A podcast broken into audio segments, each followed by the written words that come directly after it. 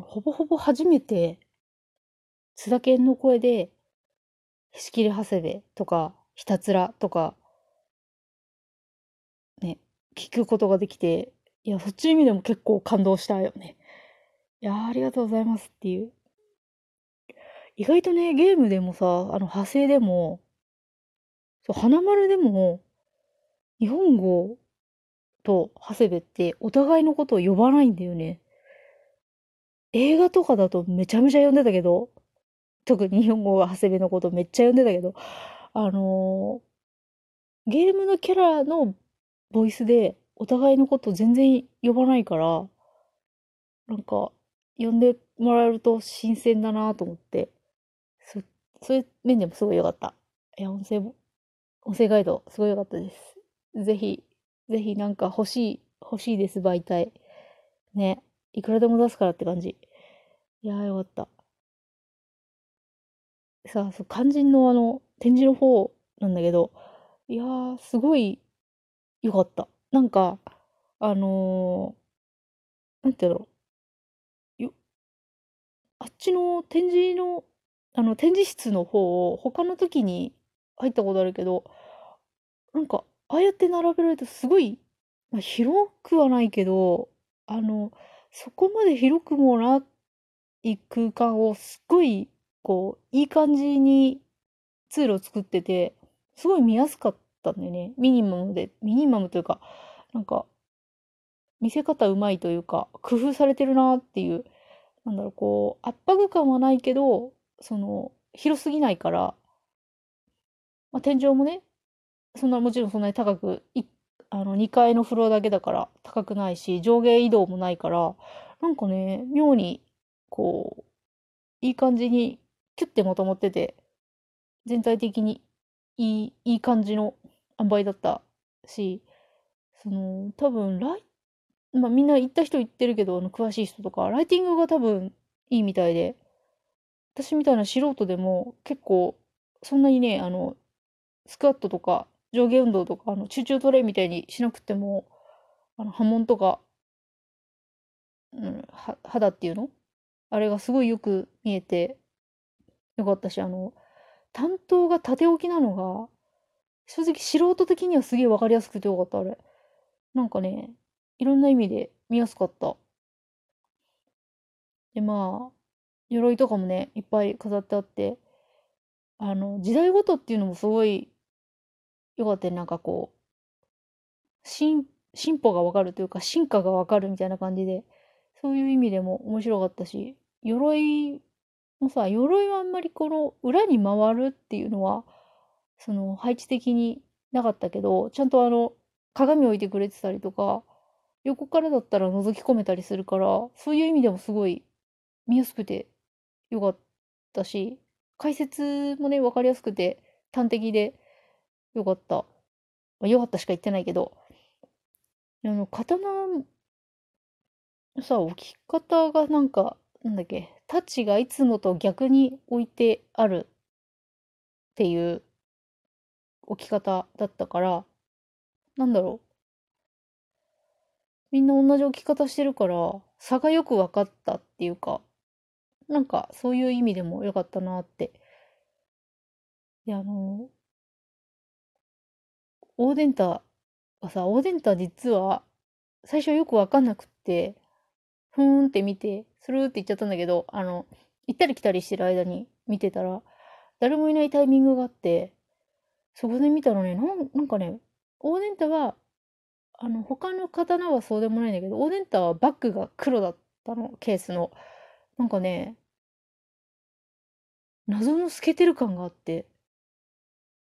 なんかこう、バッグと一体化したみたいな、なんかね、クリスタルっぽいっていうかね、不思議な感じだったよ。うん。ね、刀のことよくわかんないからさ、あんまり詳しい、詳しいっていうか、どうだったこうだったって言えないけど、なんかなんか、その、好き嫌いとか、良し悪しとかはわかんないけど、なんか不思議な感じの刀だった。なるほどねっていう、これが天下五剣かっていう。三日月はさ、なんかもう、ほ、あ、ぶっちゃけ細すぎてさ、頼りな、頼りないっていうか、折れそうっていうイメージあるんだけど、美しいんだろうけど、なんかおでんたの方はもうちょっとごつい、まあ、ごついっていうか、多分三日月に比べれば大体のものはごついような気もするけど、なんかね、綺麗な刀だったよ。たよぐらいしか印象ない。印象ないっていうか、言えないけど。まあさ、あれも、なんか詳しい人は詳しい人で、ぐっと見すぎてパンクするんだろうし、素人は素人で、あの、いっぱいありすぎて、ファーってなって、パンクするから、いや、あれ、一回行っただけじゃ、なかなかね、どうなんだろう。あ私も福岡の、福岡の住民だったら、毎週でも行ったのになみたいなね。いや、でも本当に面白い展示だし、いい感じの、ね、展示で、人も、まあ、行ったのがちょうど平日だったから、そんなに混んでなくって午後だったし、いい感じに見れて、なんかね、人が途切れるタイミングとかもあって、すごい好き放題行ったり来たり行ったり来たりして見れたけど、なかなか、よかった、なかなかって、すごい偉そうだな。なかなかっていうか、本当にあの、こう、本当にいい、いい塩梅だった。あの、東博はさ、もうそもそもの、あの、空間がでかすぎて、ウェイってなる、ああ、広い、遠い、みたいな目的というか、あの、全然ほら、お、お目当てのものってあるじゃん。その、これとこれとこれが見たいみたいな。そこにたどり着くまでが長えよっつって、あの、人も多いし、いつも。特にあの、なんか特別展みたいなやつだと、もうさ、東博、東京博物館の特別展とかも並びに並んでもうげっそりみたいなイメージしかないんだけど、そうじゃない時もあるだろうけど。で、あの、脅迫で、あの、今日の刀を見に行った時は、なんか、京都の博物館なんだろうね、そんなに大きくもないけど、上下動の移動が多くて、結構。なんかね、割とこう、まあ、全部使ったからっていうのもあると思うんだけど、あれはあれですごいな、一巻丸々使ったのは本当にすごいと思うんだけど、なんかね、刀ありすぎたっていうのもあるし、あのー、それぞれの空間が隔てられすぎてて、割とこう散漫というか、あ私のような素人には集中しきれないところがあったから、今回みたいなこう、いっぱいあるけど、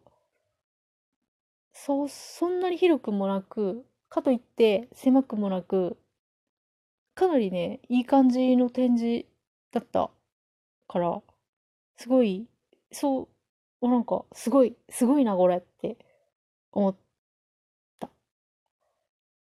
いや、まあ、11月ももう一回行くから、今回見ていいなって思ったのを、まあ、重点的に行くのもそうだけど、ああ、本当に面白かった。普通に面白かったから、めっちゃ、いろいろ見たけど、長谷部もね、なんか、ああや、なんか脅迫で見た時は、本当あの、独立ケースで360度っていう、あの、ライティングものすごくってギラギラになってて、おい、これすげえなっていう感じだったけど、今回あの、普通にあの、平等にね、みんな一列で、一列というか、こう、わーって並べてあったから、それはそれで良かったし、あの、いつもとやっぱライティングがちょっと、あの、日本語の隣にある時ともやっぱちょっと違うから、そういった意味でも良かったし、あの、やっぱね、ああやって置かれると、あの、長谷部の反りの浅さが、あの、大立ちから削ったっていうのがよよくわかるというか、なるほどねっていう気がするんでね。あの、絵描いててもさ、わかるけど、あの、大きい曲線をこう削る、あの、一から、元からちっちゃいこう曲線作るのと、大きい円描いて切り取るってやっぱりね、なんか感じがちょっと違うんだよね。なんかそれをすごい連想した。なるほどねっていう。うん、今回一番のお気に入りは石田正宗かな。なんかね、あの、は、も、あの、歯自体もすごいね、良かっ良かったというか、好みな感じだったし、あとね、刀傷がね、すごい入ってて、いや、これ使っ刀受けた時の傷があるってさ、なんかすごいかっこいい。これをだって武将が使って傷ついて、誰かとさ、刃をガッと交えたっていうのが、こっちにもわかるわけじゃん。で当時生きた人が生きるか死ぬかの戦場で使ったこの刀っていうのががっつりこっちに伝わってくるからなんかそういう意味でもめっちゃかっこいいしあの使った人もねあの人が使ったっていうのがわかるからねそういう意味でもなんかすごい印象深い刀だったからもう一回11月に行ったら見たいなって。あとあれあのねねきり丸の同僚が来ててでもねねねきり丸の同僚もすごい良かったんだけどその隣にある大たちがね本当に本当にでかいしあのなんだろうでかいからってわけじゃないけどすごいねあの波紋っていうかあの刀がすごい分かりやすくてこれいいと思って見てて面白かった。な。ああとあれあそうそう 4K 映像もねすごい良かったよね 4K なんか肉眼肉眼でもさ見れない見れないというかわからないこともあるんだねっていう映像にした方がいいこともあるんだっていう感じ。まああれはなんかいいよね。あの刀の勉強とかもさ実物見ないとわか多分ね実物見ないとわかんないと思うんだよ刀って。よくわかんないけど。だからそういうのの普通の映像じゃわかんないこと 4K だったらわかるからなんかそういう勉強するのにもいいのかなって、まあ、あんまりそんなに真剣に勉強するつもりは